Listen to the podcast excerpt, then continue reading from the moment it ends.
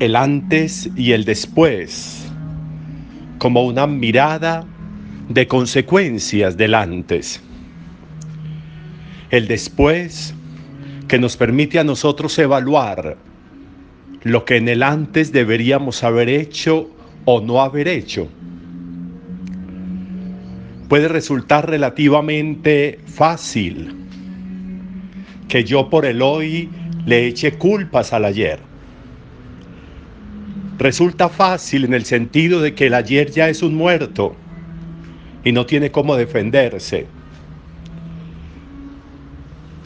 Pero sí es muy importante avanzar con una mirada de conjunto en las acciones o en las omisiones.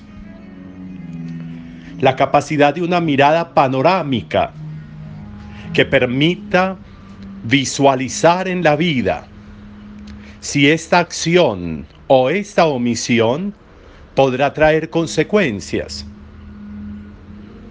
¿O qué plan B podría yo configurar si se diera esto o aquello después de tomar la decisión de, de hacer o de omitir hacer? Cuando Jesús, dice Lucas, está llorando sobre Jerusalén, y está llorando porque puede sentirse que lo que ha hecho ha carecido de sentido, que lo que ha hecho no ha obtenido el resultado que debería obtener, que quienes lo escuchan, que quienes lo siguen incluso, no son o no hacen o no creen como deberían. Y puede sentirse defraudado, puede sentirse con ingratitud, puede sentirse con el tiempo perdido, con las acciones perdidas. Y esa puede ser una sensación en un momento de la vida, en que nosotros digamos que se perdió el tiempo, que se perdió lo que se hizo. Pero es muy interesante poder ver desde Jesús cómo Él va a ir construyendo un plan B, un plan B. Cuando en lugar de realización por la acción, se puede ir generando una autodestrucción por el hacer lo contrario, por omitir hacer lo que se debe hacer. Entonces Jesús va preparando su plan B. Lucas escribe su evangelio posterior al de Marcos, que es el primero.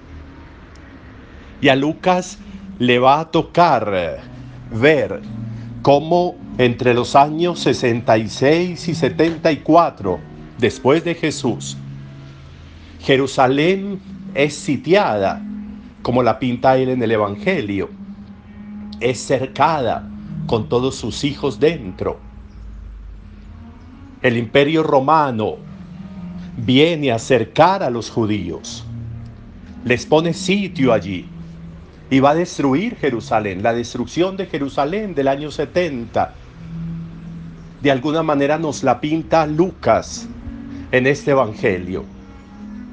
Y entonces la pregunta en la expresión de Jesús es, ¿qué habría sucedido si ellos hubieran reconocido el momento de su venida.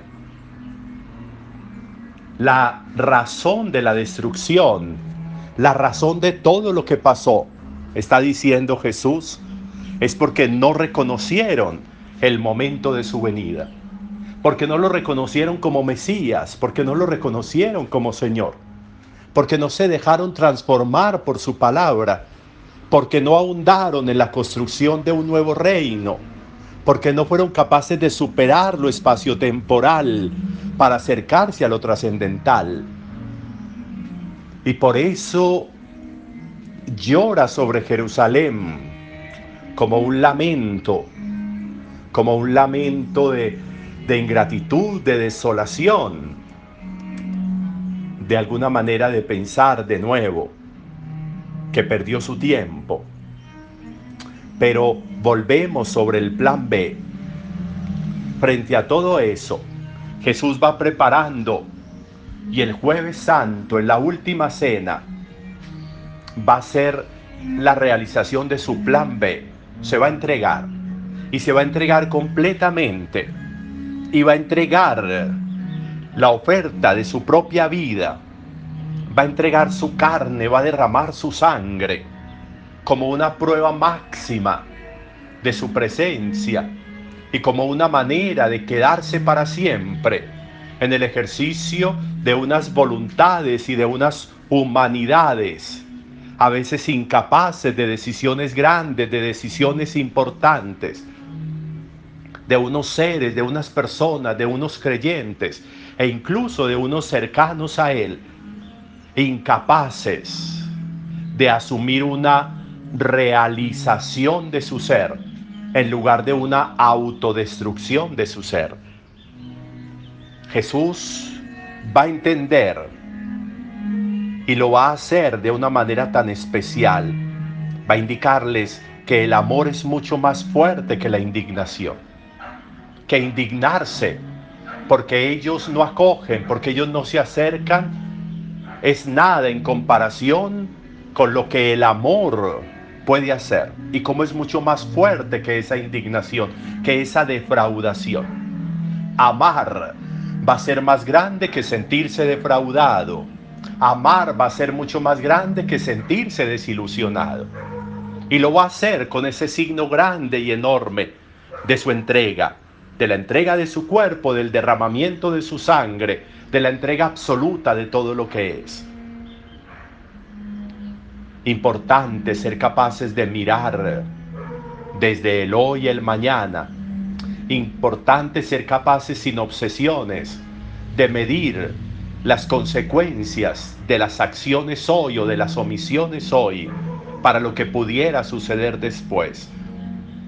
El año 70, según lo va a pintar Lucas, el año 70, todo ese sitio, toda esa destrucción, todo ese acecho, de pronto, si ellos hubieran aceptado su venida, hubieran reconocido el momento de su venida, podría ser diferente, podría haber sido diferente la historia, podrían haber cambiado la historia. En nuestras manos está hoy poder cambiar la historia que viene, la historia que sigue. En nuestras manos está. Podríamos mirarlo de nuevo, sin obsesiones. Podríamos mirarlo y ser capaces desde el hoy de ir trazando la historia. El hoy o el mañana se construye con muchos ayeres. El mañana es el resultado de muchos ayeres. Mi mañana puede ser el resultado de lo que yo estoy pintando hoy. También una importante reflexión. Hagámosla con cariño. Buen día para todos.